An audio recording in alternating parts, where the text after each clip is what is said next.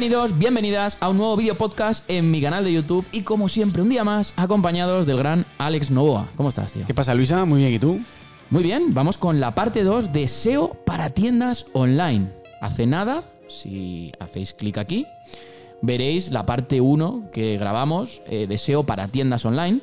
Y ahora vamos con esta parte 2, como prometimos, de estrategia SEO para tiendas online. Que lo he repetido lo de SEO para tiendas online 25 veces. Así que antes de nada, como siempre, en 30 segundos, te quedan 29, 28, 27, tienes que hacer un breve resumen de lo que vamos a ver, porque en la parte 1 ya vimos un montón de cosas y ya está enlazada, ya pueden ir ahí. Vale, perfecto. Entonces, en esta parte 2 vamos a hablar principalmente sobre arquitectura web y sobre popularidad interna, es decir, arquitectura web y enlazado interno. Y luego también, en la última parte, vamos a ver los errores SEO más comunes a nivel de e-commerce, que tenemos unos 12 o 13, y los vamos a tratar de rankear un poco y pegarnos a ver quién opina qué, qué cosa. Perfecto, pues nada, empezamos. Das la entrada tú para empezar. Venga, vamos con el podcast, la segunda parte sobre estrategia SEO para e-commerce. Empezamos. Bien, pues vamos con la primera parte de este vídeo podcast, eh, que es popularidad y arquitectura web. Empieza, Vas a empezar hablando de arquitectura, ¿no? Dentro de una tienda online. Háblanos de la importancia de la arquitectura web, eh, qué importancia tiene ese keyword research, ese estudio de palabras clave antes de la realización de esa arquitectura o incluso qué importancia tiene esa arquitectura web cuando tengo que rediseñarla porque ya eh, viene dada esa arquitectura, metes un proyecto, un arquitecto dice, hostia. Eh, Luis ha leído eh, la primera palabra del punto y luego se ha inventado todo el guion. ¿Ah, sí?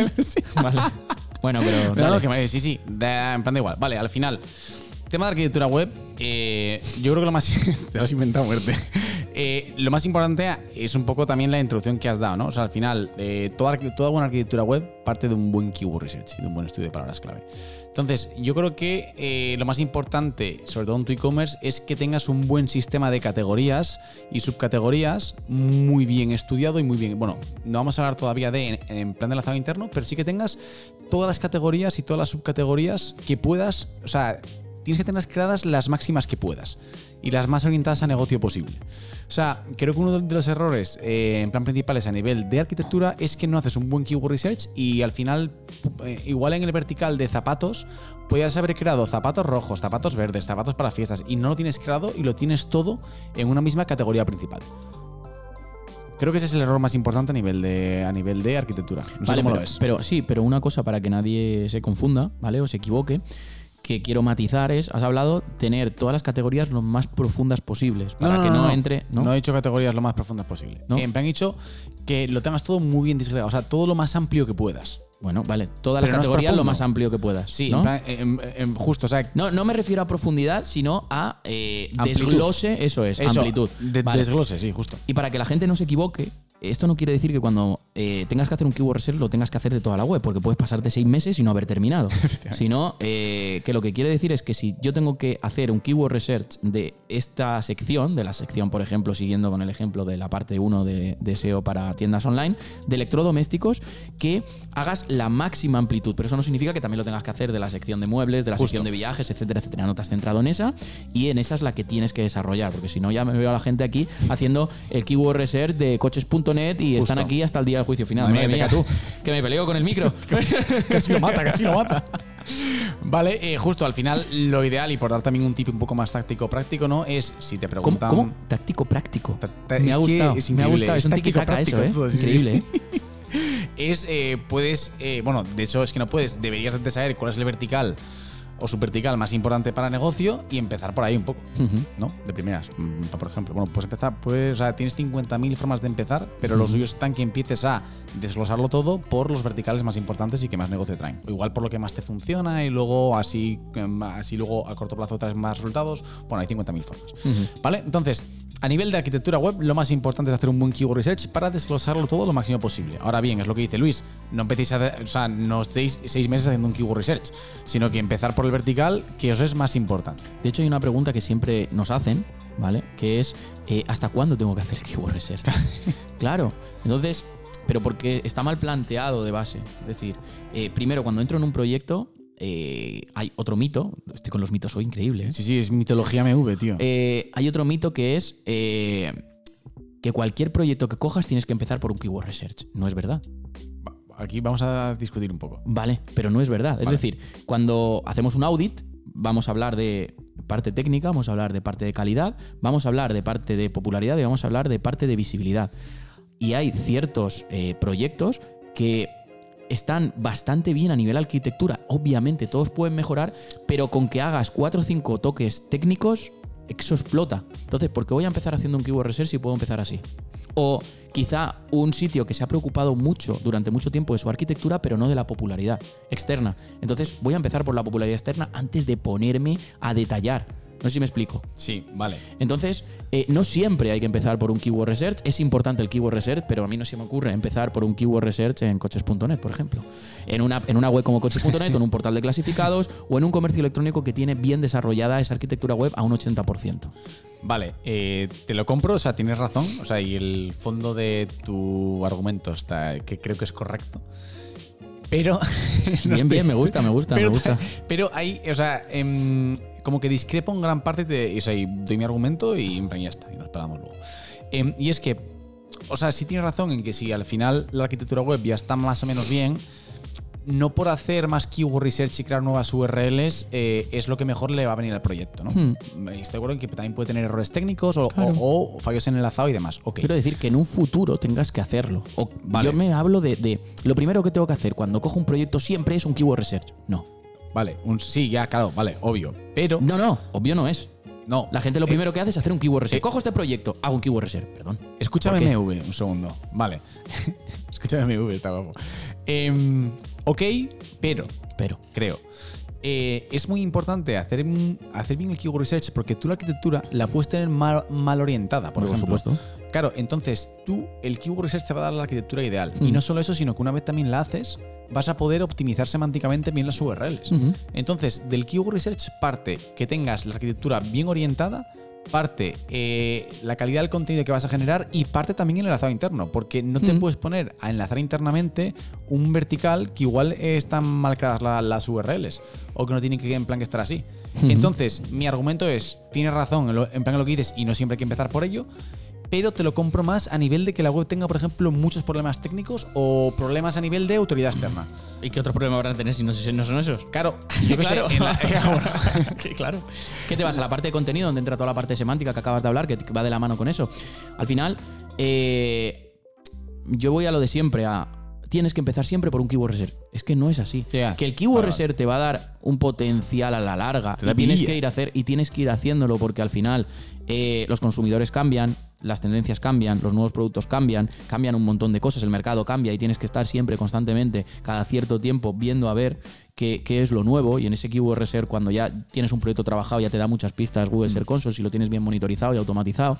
Eh, Está bien que, que- que- que vayas a hacer ese keyword research al final, pero al principio, cuando yo cojo un proyecto, no puedo decir, vale, voy a hacer la auditoría a este proyecto, pero lo primero que voy a hacer es el keyword research. Sí. Hostia, tío.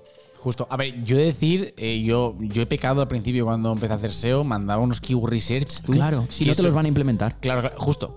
Pero Es que- decía yo, guau, qué guapo, aquí que me creado 57.000 categorías, tal, no sé qué. Y luego al final, justo, o sea, era una pérdida de tiempo. Más que nada porque cuando tú haces un keyword research y quieres ampliar una arquitectura, tienes que tener en cuenta que tienes, eh, mm, digamos, cosas que se escapan de tu control o acciones que se escapan de tu control. Tú mandas tus acciones. Y dependes de que se meta, de que se desarrolle una URL nueva, de Sí, que sí. se meta contenido, de que se meta enlazado como tú quieres, horizontal. etcétera, etcétera. Entonces, por eso ya hablamos, creo que en la de eh, auditoría, en el podcast de auditoría SEO, que eh, hay que tomarle el pulso al cliente, hay que tomarle el pulso al proyecto y decir, este tipo de tareas me lo están haciendo, pero este no. Entonces, eh, con eso hay que Sí. llevar cuidado. Pero no, pero esto es otra parte realmente. Sí, sí. La parte es que si yo mm, mm, desarrollo una auditoría como lo hacemos nosotros, de parte de visibilidad, parte técnica, parte de eh, calidad y parte de autoridad, y veo que donde más deficiencia tiene o más oportunidad de hacer tres retoques para que mejore mucho tanto en visibilidad como en retorno de inversiones en la parte de popularidad, Ya. no tengo problema. Sí, ¿Sabes? Me parece bien. ¿Te he convencido? Eh, o sea, nos hemos Ojo. dado la, o sea, no, no, o sea, nos hemos dado la razón los dos. O sea, yo en tu parte siempre te la he comprado. Vale, eh, entonces, y luego también una cosa muy importante que no suele tener mucho en cuenta es que igual no, no tienes suficientes productos para ampliar categorías. Es decir, o sea, al final tú igual estás en un e-commerce Correcto. en el que tienes unos verticales muy potentes, pero no tienes productos para esos verticales. Mm. Entonces, aquí entra en juego, y muy importante, la parte del consultor SEO, que tenga eso detectado y que hable con el cliente. Oye, que sepas que esto te puede derivar mucho negocio. Mira a ver si haces este pedido de stock o si haces X cosa, ¿no? ¿Y qué haces mientras tanto? Pues eh, otras cosas que veas que has sacado en tu auditoría. Verlas venir. Esto hay una cosa que, que en los portales de clasificados es cojonudo.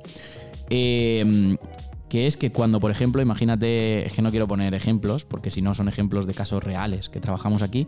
eh, bueno, di, di- ¿qué más da? ¿No? no, no, no, no me hace gusta falta que digas la. la Vale, pues la web. imagínate de venta de pisos en Benidorm. Y en Benidorm realmente, no- a ver, venta de chalés en Benidorm. Y en Benidorm no hay chalés. Ya. Pero sí hay en los pueblos de alrededor. Entonces, pero la gente sí que busca venta de pisos en Benidorm. Sí. Entonces tú lo que puedes de- responderle es, actualmente no hay venta de pisos en Benidorm, pero sí en Claro. 10 kilómetros a la redonda. Y empiezas a mostrar todo lo que hay en 10 kilómetros a la redonda y esa URL Justo. tiene contenido original, contenido único, Sí. contenido real que ayuda al usuario, porque el usuario dice, claro, si no hay, pues tendré que cogerme algo de esto. Y eso te permite posicionarte en primera posición. Con una URL que no debería existir, en teoría, si aplicamos esto. Con lo cual ya le podéis dar una vuelta a esto y pensar en, si no tengo productos, ¿qué puedo hacer? Muy, muy buen tip MV, eh, pero decir también que te sirve. O sea, Eh, sirve para ese contexto. Claro, para para, ese caso. claro, Claro, claro. porque si realmente Pero yo no tengo, buena, yo no tengo sí. imagínate, yo no tengo cremas para la cara. ya. Pues nada, pues digo, no tengo cremas para la cara, pero tengo afeitadoras. Perdón, no me interesa. Aclaro URLs todo el mundo. Claro. a o sea, no, no, tiene, no tiene sentido. Pero yo Ya, ponía sí, ese ejemplo No, no, por si en algún comercio electrónico alguna vez dices, ostras, yo no tengo.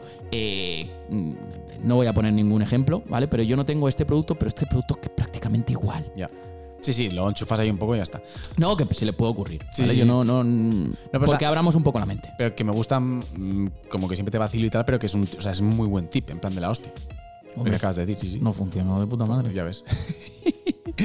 vale, eh, entonces, bueno, esto siempre tenerlo en cuenta a la hora de desarrollar vuestra arquitectura, ¿vale? Y luego también hay que tener otra cosa muy en cuenta, ¿no? Que es que aparte de desglosar todas tus taxonomías en base a los productos, ¿no? En plan que tengas, también hay que tener otro tipo de URLs en cuenta, ¿no? Como son las URLs estacionales, las de ofertas, Sí. etcétera. Sí, al final cuando hablamos de, de arquitectura, eh, tú siempre le llamas arquitecturas híbridas porque al final no puedes definir una arquitectura estándar, sino tienes que pensar en todo el contexto de ese proyecto y en eh, toda la escalabilidad del mismo. Entonces, imagínate un, un proyecto eh, de disfraces, una tienda online de disfraces, donde sus principales ventas van a estar en carnaval y en, y en. Yo lo diré. Y en. ¿Cómo se llama esta fecha? Carnavales y. No me acuerdo ahora. Se me ha borrado de la mente. Rollo Navidad. No, bueno, podría ser también Halloween. despedidas. Halloween, coño. Vamos. Halloween. Eh, carnaval, Halloween, eh, fiestas, despedidas, eh, etcétera, etcétera. Incluso también típicos electrodomésticos, ¿no? Aires acondicionado versus radiadores y cosas así. ¿Qué tiene que ver con lo que he dicho? Que son, o sea, que Ah, que vale, que son- vale, sí, sí, sí, sí. Joder, vale, vale. que son empanado. estacionales, claro, Sí, que en plan, en plan que son estacionales. Entonces, bueno, eso hay que tenerlo en Bueno, cuenta. realmente cuando hablamos de, de- de estacionalidad, eh, no solo hablamos de, por ejemplo, eh, ropa de hombre de invierno, ropa de hombre de verano, camisetas de otoño, camisetas, sino hablamos también del tipo de. Es decir, unas, eh, unas sandalias no las vas a vender para invierno. Claro, justo, justo. Incluso si me vuelvo... Es que claro, aquí se complica mucho la cosa. Cuando estamos trabajando arquitecturas web, no solo tenemos que pensar en estacionalidad, no solo tendremos que pensar en tendencias, no solo tenemos que pensar en fechas especiales, como este Black Friday, como Navidad, como Carnaval. Carnaval no es eh, algo estacional, es una fecha especial concreta. Eh, tengo que pensar en la internacionalización. Si yo tengo mi página web, ¿vale? O mi proyecto en España y también, por ejemplo, en Argentina, tengo que pensar que en España lo que yo estoy ofreciendo ahora mismo, en estas fechas, son sandalias, pero en Argentina no. Claro, claro. Cuando aquí es verano, en Argentina es invierno. Justo. ¿No tienes una, Entonces- un uso life o un SEO práctico de estos de Sí, sí, sí, sí, sí, SEO sí, para sí. fechas especiales? Correcto. Eh, no sé dónde lo tengo, pero sí, tengo un, un, un vídeo, un, un caso, un caso de estudio Vas a de SEO enlazarlo. para eh, fechas especiales y SEO para SEO estacional, SEO para fechas especiales, SEO para campañas especiales. Eso. Mejor dicho, Es porque sonaba, campañas ¿eh? No especiales, dentro de las campañas especiales tenemos fechas especiales y, eh, y SEO estacional. Así que ese lo tengo por aquí. Esto te juro que no lo he hecho para que lo enlaces en plan por la coña, sino porque. Sí, sí, es verdad, es verdad. Tenemos todo esto desglosado con nuestro, ¿cómo se dice? Con, con nuestro flujo de tareas, etcétera, etcétera. Pero es que hay que tener todo esto porque empiezas y dices, claro, tengo que tener en cuenta la parte estacional, tengo que tener en cuenta la parte de fechas especiales, tengo que tener en cuenta otra capa más que es la internacionalización, porque aquí hay algunas cosas que en otros mercados no. Algunas fechas especiales que en otros mercados no, algunas estaciones que cuando aquí es verano, en otros sitios invierno, etcétera, etcétera. Y no me enrollo más con esto porque podríamos hacer un podcast sobre esto. Si queréis el podcast de SEO para fechas especiales, SEO estacional, SEO para campañas especiales, dejadlo en los comentarios. No sé por qué empezaste a hablar así de repente. Es que le dijiste, es que le ¿Cómo, que de repente empezaste a hablar así, ahora más y yo, ¿qué, qué está haciendo este chaval? Hubo una vez que, en plan, que se quedó, en plan, ¿puedo contarlo de que una vez que casi tiene en plan de casa va mirando mientras hablaba? Sí, tío. Empezó, o sea, en plan que estamos Fue como aquí en un hablando. podcast, ¿no? ¿En Sí, cuál? sí, sí, sí. O sea, en plan es que no me Porque llevaba ese día grabando mucho tiempo. O sea, es que no me acuerdo en plan en cuál fue y yo estaba como contando una milonga y de repente veo a Luis que me está mirando a los ojos, de repente mira para el vacío y yo, hostia, que creo que se está mareando, pero... me estaba quedando dormido. Pero antes que la salud de mi amigo hay que sacar bien el podcast y por supuesto hay que priorizar la, la calidad de la producción, ¿vale? Bien, entonces, nada, a nivel de, de pues, arquitectura, lo, lo que acabamos de, pues, hablar ahora es muy fácil, ¿no? Al final es, en plan, por un lado, ten en cuenta... es muy fácil con todo el lío que les he metido ahora. Joder, es Es que me- no tenía que haberlo dicho, ¿no? No, mejor. que sí, que está bien, que está bien. que en plan, cuanta más info para la peñita, mejor, ¿no? Si no, ponerlo en comentarios, si no os gusta tanta, tanta información. Vale, eh, en plan, entonces, hay que tener en cuenta que trata de, o sea, trata de desglosar en pues, todas las categorías y subcategorías que puedas, pero también ten en cuenta que igual no tienes suficientes productos, ¿vale? Aquí está un poco eh, el kit de la arquitectura, sobre, todo en el keyword research, ¿vale? Y orientarlo muy bien. Entonces, en verdad, la arquitectura es bastante fácil. La movida un poco en el e-commerce viene para mí en, en el enlazado interno, que es lo que vamos a hablar ahora, ¿no? Dale, esto le vas a dar tú, que yo hablaba antes mucho. Vale, Yo eh, hago entonces, ahí. básicamente, lo que vamos a hablar es del NAP, del footer y luego un poco de enlazado interno dentro de, en plan por page type, ¿vale? Por categorías y por, en plan y por productos. Y creo que así lo cubrimos todo bastante, la verdad. Vale, Bien, ¿cómo le llamas tú? Eh, en- dentro del enlazado interno hablas de NAP, ¿vale? Del menú de navegación, hablas del footer y ¿cómo le llamas tú a los módulos de enlazado de la izquierda? Eh, módulos de enlazado en el cyber. Vale, ok. O bloques de linking o lo que sea. Vale, vale. Cuanto más, cuanto más cool sea la palabra, más parece que sabes, tío. Vale, entonces ¿cómo le llamamos para que sea cool? Cajas. Cajas. Cajas, eso no es cool. que por eso Ah. estaba vacilando. Vale, pues nada, No, que- dale. Venga, vale. Eh, bien, entonces, eh, fundamental en el enlazado interno, eh, o sea, el, la mítica zona fundamental del enlazado interno, que, o sea, al final es muy importante en todas las webs, pero en los e-commerce más, es el menú de navegación. ¿Por qué? Porque tú al final, en una web muy grande, en un e-commerce muy grande, vas a tener bastantes categorías, subcategorías, o sea, puedes tener tranquilamente mínimo hasta tres niveles de arquitectura. O sea, perdón, o sea, vas a tener hasta tres niveles de categoría, ¿no? Zapatos, zapatos rojos, zapatos rojos de fiesta, Pues igual más incluso zapatos rojos de fiesta para hombre, ¿no? Entonces, eh, el NAP juega un papel fundamental en los e-commerce para aplanar la arquitectura, es decir, para tratar de tener el menos crawl death posible. Si tú en el NAP enlazas hasta un mínimo, hasta, hasta un tercer nivel de categoría, el cuarto nivel de categoría te quedaría un segundo nivel de en plan de crawl death. Entonces, fundamental que en el NAP lo usemos y lo tratemos de organizar lo mejor posible y también controlar ¿no? lo de no sacar 500 eh, links en plan por URL. ¿Vale? Que si no el PageRank, plan pasamos una mierda. ¿Vale? Entonces, fundamental el NAP para enlazar mínimo hasta un tercer nivel. O sea, si enlazas mínimo hasta un tercer nivel de categoría, más o menos vas a tener la arquitectura eh, semi. O sea, enlazado interno y el crawl death, bueno, aunque luego influyen los productos que vamos a hablar ahora, pero al menos esa parte la salvas. ¿Te parece bien? Sí. ¿Sí? De hecho, si entramos en muchos menús, eh, bueno, no sé si en muchos, ¿vale? Nosotros lo hacemos así.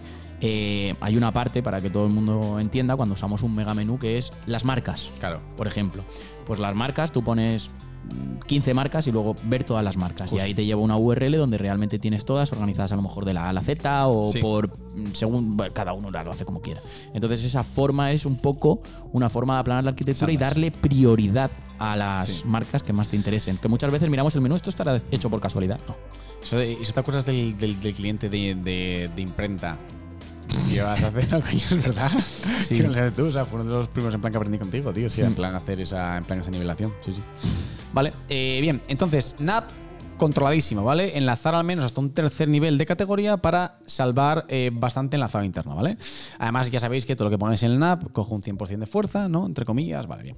Eh, luego, footer. ¿Qué me dices del footer? Sirve para apoyarnos para diversas tareas, ¿no? Es decir, va a haber URLs, por ejemplo, así a bote pronto, que en el NAP no te van a dejar tener, pues, pues imagínate que es una joyería de lujo y tú ves que mm, joyas baratas, ¿vale?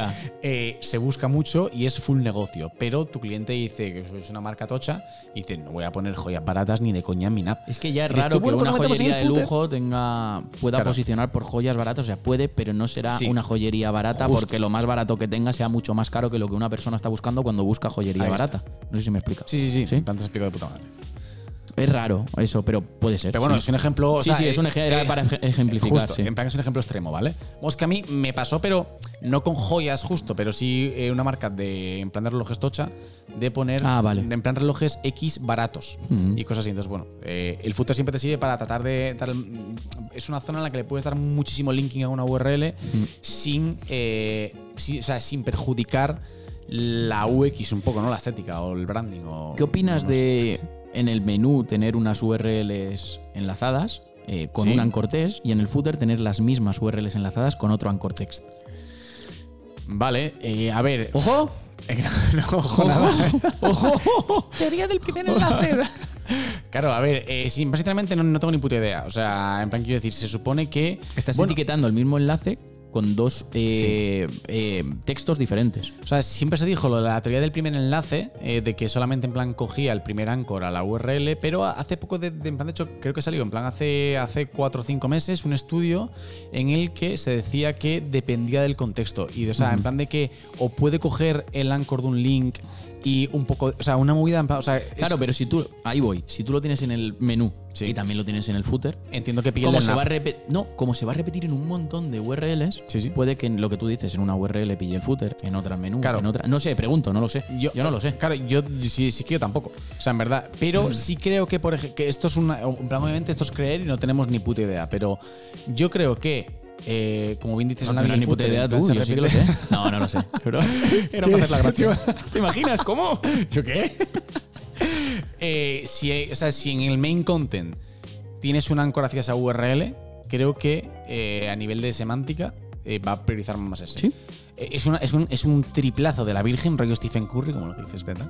Eh, pero yo creo que sí. Vale, pues sigue, solo es que si no, esa tío, pregunta. es que si no, es como que se me, se me cae el mito con Google, ¿sabes? Aunque vale. bueno, en como que en castellano se cae bastante con la semántica.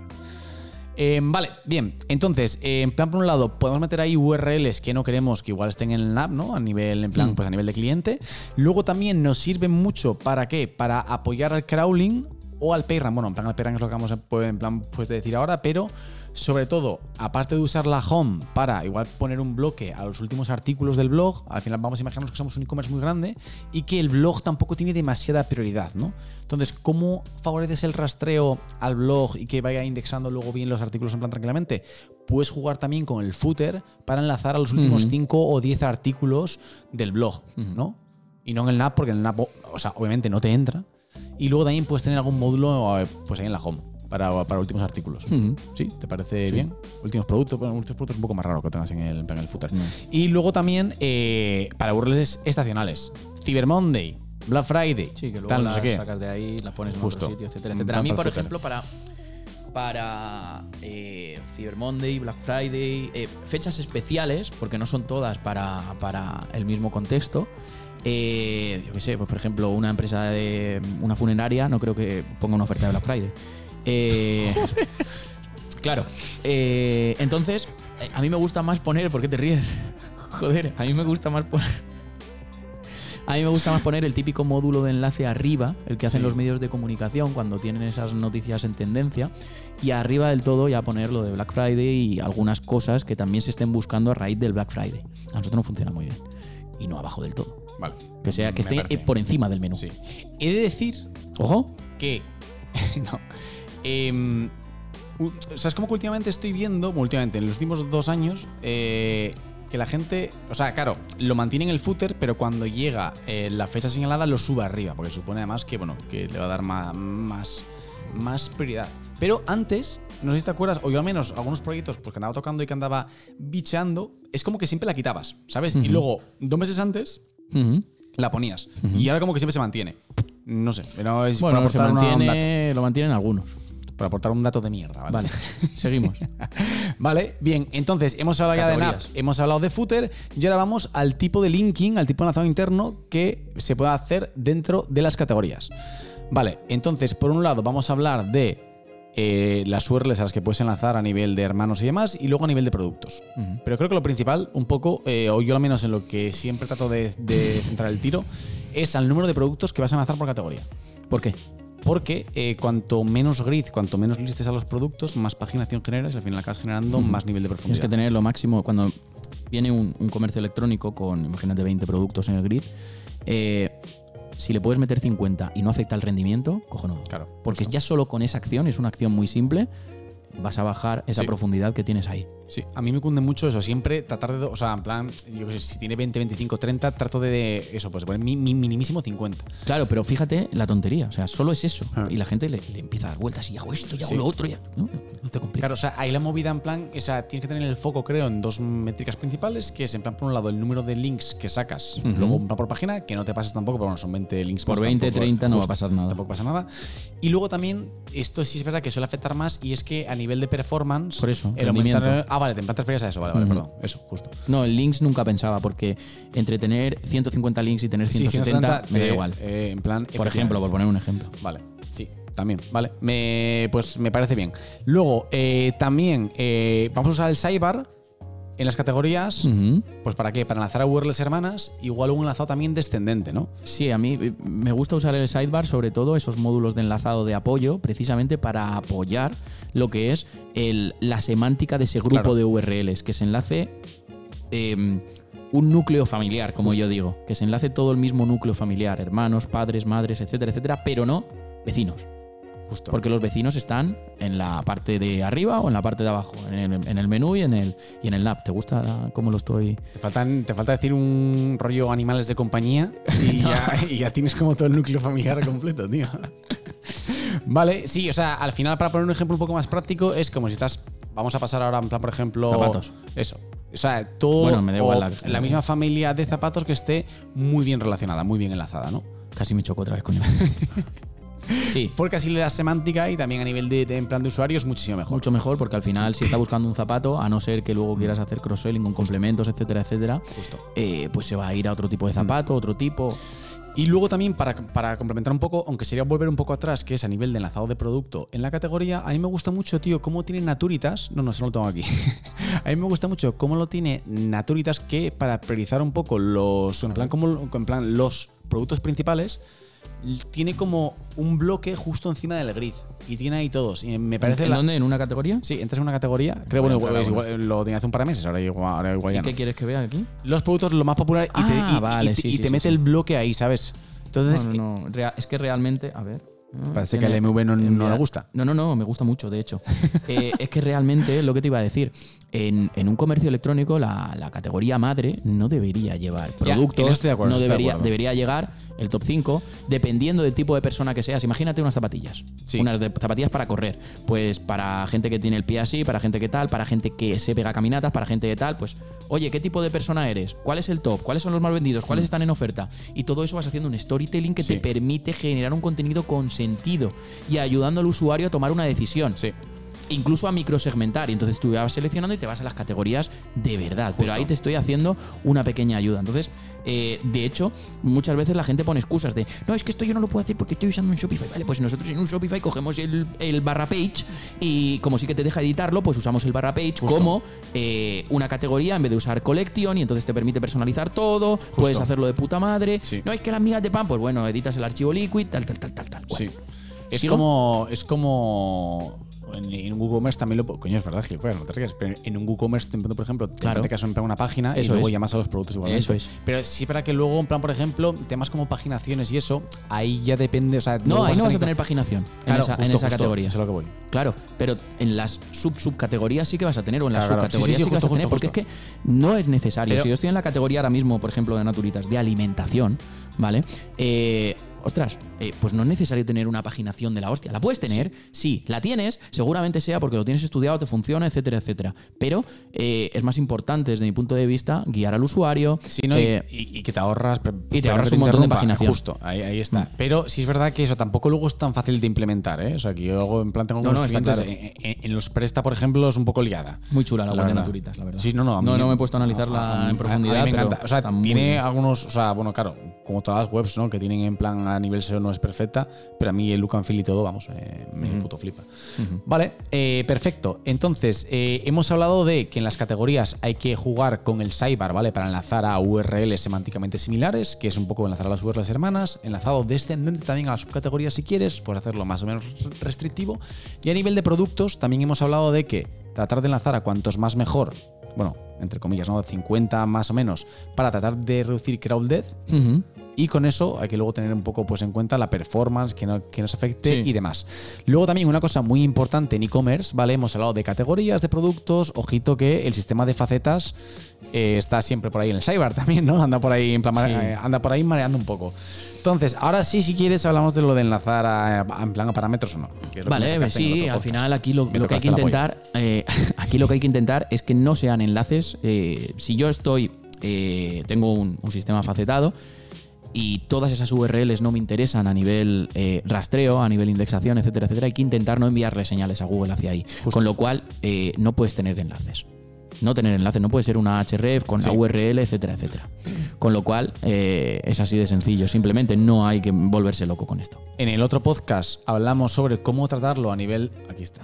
A nivel de. En la primera parte del e-commerce. A nivel de rastreo, que es decir, que fue, la- fue el debate que tuvimos, ¿no? De bloqueo por robots, canonical, Ujú. tal. Y ahora estamos hablando a nivel de enlazado interno, que no hace. O sea, que lo suyo sería no enlazarlo con el elemento anchor HTML, es decir, el Ahref, sino tratar de usar otros elementos, como por ejemplo un label y sobre todo no poner.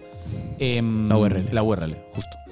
Porque eh, toda cadena de texto que sea patrón de URL te la va a acabar zampando por algún lado. Sí, en este caso te la, va, te la va a detectar y va a intentar descubrirlo. Si lo tienes bloqueado por robos, no va a poder acceder. Pero descubre como la URL, pero no haces ese, aunque te la descubra, no haces ese traspaso de popularidad. Se acaba Sí liando. que eh, a nivel de rastreo, pero es mejor no hacerlo, obviamente. Justo.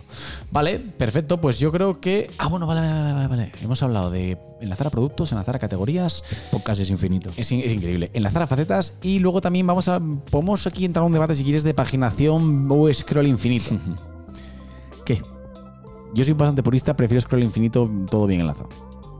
O sea, sin dejar, sin dejar productos huérfanos. Vale, pero scroll infinito significa. Hay, hay muchas formas de hacer Vale, scroll bueno, infinito. vale, scroll razón. infinito te refieres a una carga síncrona que yo hago clic y, y- y empiezo Justo. a cargarlo y antes no se ha visto nada. Google no puede rastrear. Efectivamente. Toda carga por JavaScript. Vale, pues eso es una muy buena solución siempre y cuando todo lo demás lo tengas enlazado por otro sitio con la prioridad que le quieres es dar, etcétera, etcétera. Es bastante Eh, complicado. Mm, Es muy complicado implementar. eh, difícilmente te lo vas a encontrar en un proyecto Sí. que te venga dado. Es que puedas hacer eso. Muy complicado. Sí, estoy de acuerdo. ¿Es Pero ideal? Sí, claro, pero tienes que hacer una. Es una maravilla a nivel de purismo SEO, pero sí es verdad que es muy complicado. Claro. Yo generalmente. Pero, cuando- pero normalmente cuando vemos scroll infinito no es esto. O sea, tienen la paginación por Sí, detrás. sí, lo que hombre, pasa es que es un plan efecto visual para sí, el justo, usuario, muy cómodo, Vamos, etcétera, en plan, etcétera. de hecho, creo que el de por defecto que te da siempre WordPress en el blog que te dice, ¿quieres scroll infinito? Y, y te pone como lo de, incluso lo de cargar más, que me da caro. por detrás tiene la paginación, sí. Entonces, vale, bastante graciosos. Vale, em, y luego aquí tengo puesto reservar sitio eh, para últimos productos en la categoría. Y favorecer así el crawling. Y para top productos, ¿vale? Está el MV poniendo caras extrañas. Vale, esto ya sé por qué lo puse. Es verdad que ahora suena un poco raro. Y es que tú al final en tu, en tu listing de categorías. Yo lo estoy leyendo ahora. Voy a tocar pecho descubierto aquí. Em, entonces, que tú al final en las categorías vas metiendo productos nuevos y quieres favorecer su crawling y por tanto que se indexe y demás. Entonces, Sí. al final, claro, puedes elegir que los últimos productos se listen en el grid de productos Ah, principal de la categoría, pero claro, ¿qué es lo que pasa? Que igual tus top productos que estaban antes Hmm. van quedando cada vez más abajo. Entonces, Haz un hay- módulo de últimos productos. Ahí está, justo. está. Entonces hay que tener eso siempre en cuenta, ¿vale? A la hora de tratar tus categorías, Ujú. o sea, tú, pues, pues, tus productos estrellas, saber dónde están y anclarlos de cierta forma en el en plan, pues en tu layout Esto de si no categoría. tienes contenido original ni puedes hacerlo, no te interesa hacerlo. Efectivamente, si no estás enviando ahí señales a, a mierda, ¿vale? Vale, y entonces ya hemos acabado por la parte de enlazado interno dentro de las categorías. Acordaos que hemos hablado del enlazado interno en el NAP, en el footer, en las categorías, y ahora vamos a hablar, súper rápido, que parece una tontería, del enlazado interno en los productos, que es el gran olvidado para mí. ¿No?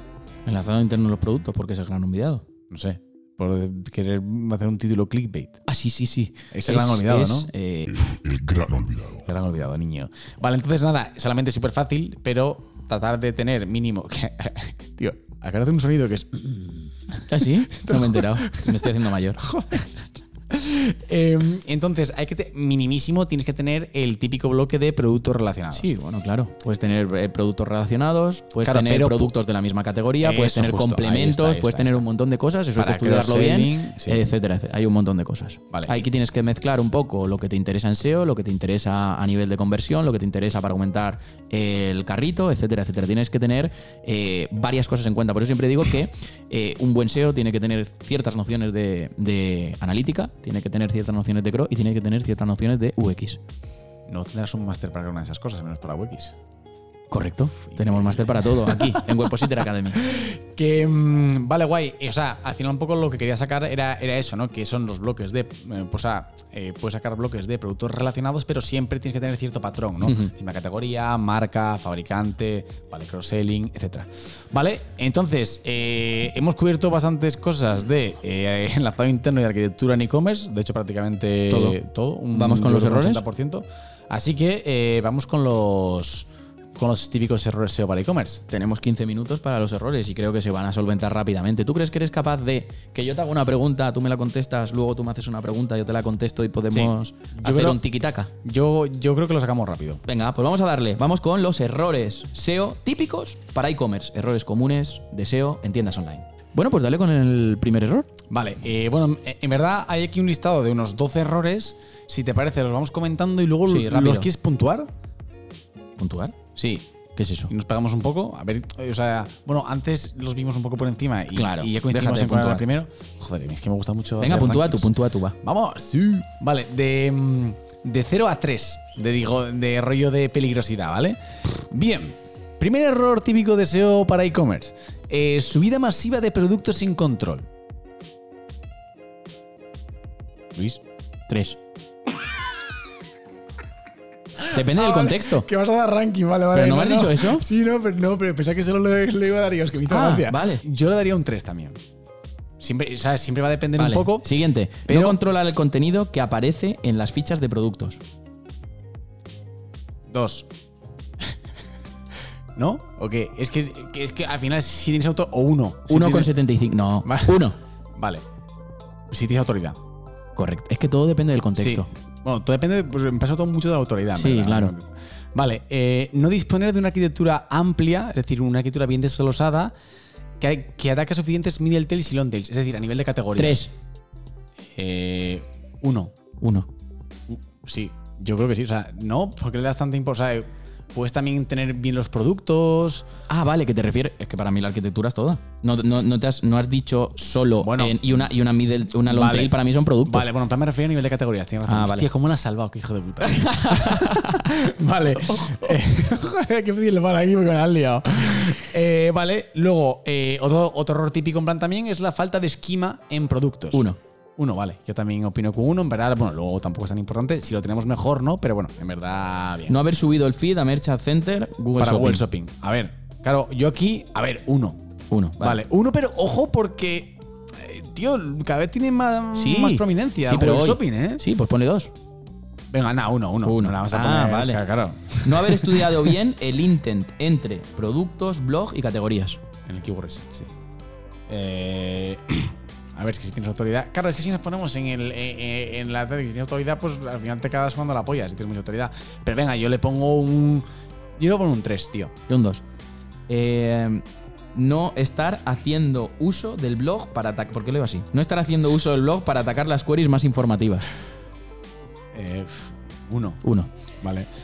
Pero que es importante que lo tengas No. en cuenta, ¿no? Sí. Vale, vale. Eh, mm, vosotros que estáis viendo esto, o tú que estás detrás de la pantalla, puedes ir puntuándolo también en los comentarios, rollo 3, 1, tal. Vale, eh, luego, eh, la, la, la, la, vale, eh, no disponer de enlazado entre blog y tienda, es decir, no monetizar tu tráfico informacional, por ejemplo. 1. ¿Cómo? Sí, Se está tirando. No, no, espera, te explico. Porque no necesitas enlazar eh, obligatoriamente para poder monetizar tu tráfico más informativo. Y te digo, si tú estás haciendo un artículo de comparativas, ya vas a tenerlo todo ahí integrado. No necesitas mandarle a otro sitio para que Bueno, vea. estás un- enlazando, estás enlazando el producto. Vale, ¿te refieres a ese Aunque tipo de sea- enlaces? Buenísimo un enlace, a ver, sí que- Vale, pero Ah. tampoco, tampoco lo veo eh, tan relevante en una informativa. Veo otras cosas más relevantes. Sí. Si no le pongo a todo un 3 y me quedo, y me Vale, quedo tan pero- ancho. pero- pero- vale, ponle un 2. Venga, un 2. Venga. Te lo compro. Porque puedes tener, o sea, en plan, porque igual tus taxonomías son. cue- ¿Por qué no sonidos raros, tío? Eh, tus taxonomías son muy complicadas a nivel de dificultad, pero igual la parte informativa te es más sencillo acabar de Claro, es que cuando, cuando hablamos de parte informativa hay una parte que está entre la transacción y, o sea, entre la transaccional y la informativa, que es esta de investigación comercial, que sé que tengo que comprar algo, pero no sé cuál elegir. Claro. Entonces, las que están ahí en medio sí que me parecen muy útiles, pero en la parte informativa, realmente alguien que se está informando sobre algo, difícilmente en ese mismo momento te va a comprar. Vale. ¿Puede hacerlo? Sí. ¿Es lo común? No. Nada, nada más que añadir, señoría. Vale, eh, no tener una estrategia para zonas estacionales. Uf, es que depende del proyecto. Nada, nada. Esto es importante. Dos, entre dos y tres estoy. Uf, sí. Sí. Hostia, yo le daría uno, ¿eh? Uf, es que te, es que, uf, te puede salvar de, de uf, joder. Es que es de, joder, eh, eh, fechas, bueno, que en- mojarte, estacionales, en, a estacional- decir en 50.000 estacionales, en estacionales hablas también de fechas especiales, etcétera, etcétera. Sí. Joder, pues si tienes una tienda de carnaval y no le das importancia a eso, o sea, una tienda de disfraces y no le das importancia a eso, paga y vámonos. Bueno, pero sí, compra como tú dices, si tienes suficiente autoridad y nunca priorizas nada y lo tienes todo en el NAP, Ya, pero si no estás cubriendo esas búsquedas, disfraz para carnaval, disfraz para Halloween, disfraz de Claro. el- Vale, es el- que se- cuando se pone de moda algo como X Vale. persona por WhatsApp. No sé Es si te acuerdas el no sé quién del WhatsApp, que se vendieron muchos. Eh, Ah. He de decir eh, que eh, está mal planteada la pregunta, porque yo con no tener una, una estrategia me refería a pivotar en el enlazado interno, pero que las URLs las tienes creadas. Ah, Entonces, vale. si las tienes creadas, en plan te da igual. Claro, tengo que adivinar yo lo que tienes tú en tu mente ahora mismo. Sí, sí, perdón, perdón. Eh, vale. Venga, termino yo con la última. No tener controlado el sistema de facetas. Esta forma que quedamos que es la más importante, yo creo. Correcto, tres. Entonces ya sabes 5, que- 10. Yo le daría todo. Al Sí. final, para mí, la más importante, sin duda, hay dos que son más importantes que ninguna. Y es subida masiva de productos sin ningún tipo de control y el control de facetado. Es decir, control de facetado y subida masiva. Y cuando hablo de control de facetado, hablo de administrar ese facetado. No hablo de bloquear. Hablo de administrar. Tengo que saber qué abrir, qué cerrar, qué bloquear, qué... Eso es importante. Con lo cual, de todas... sin verbos, ¿eh? Ibas a decir No, sí, que- no, pero es que me quedo con esas dos. Subida masiva de productos sin Sí. ningún tipo de control y sin aviso previo y venga, y venga, y venga, y venga. Y empiezas ahí, pum, pum, pum, pum, pum, pum, pum. Sí, sí, a, hacer, a empezar a indexar un montón de URLs que no sirven absolutamente para nada. ¿Qué pasa? Que cuanto más porcentaje de URLs con content generas, más te va a afectar a la otra parte. Tenemos un update que es el Helpful Content Update, que esto. eh, venga, venga, venga, venga. Y venga, y venga a indexar. Y, estamos de acuerdo. y es que eh, me ha pasado más de una vez. Sí, sí. Y también el control, la administración de esas facetas. Administrar las facetas es importantísimo. Todo lo demás eh, depende muchísimo del contexto. Y cosas que ciertamente se le da mucha importancia. Lo primero que tenemos que hacer es ponerle el esquema de productos. Vale. Estoy de acuerdo. Añadir. Eh, eh, hostia, se me ha pirado lo que quería añadir. Dame un segundo. Eh, Lo he vuelto a hacer. lo he vuelto a hacer, tío. O sea, que es que las facetas, tío, aunque sean e-commerce súper enanos, o sea, típico, nada, me monto un WooCommerce con 100 productos. Tío, eh, yo he visto unas liadas Sí. de eh, URLs indexadas 100 sin indexar. O sea, te lo juro que eran Miles. como. no, no, pero 80.000, 105. te lo- O sea, bueno, no, que en plan creo que no pasaban de Tanto no. las, en plan, en plan las 100.000, pero te lo juro que eh, 50 y pico mil o 60.000 tenía, tío. O sea, una fucking locura. Para, o sea, para tener luego 100 productos, tío. O sea, que es que. O sea, es, es increíble. Bueno, pues hemos terminado, ¿no? Sí. Eh, insisto, eh, si estás viendo este podcast eh, o lo estás escuchando, te vas a YouTube si lo estás escuchando y si lo estás viendo, abajo en los comentarios puedes ponernos también tu indicador de 1, 2, 3 a cada una de las preguntas que hemos hecho en el orden que lo hemos hecho. Así que nada, esperamos que os haya gustado este vídeo podcast, que este sí, con este ya cerramos la serie de estrategias, de SEO estrategias SEO para todo tipo de webs. En este caso era la segunda parte de SEO para tiendas online. Así que nada, nos vemos en siguientes podcasts. Chao, chao.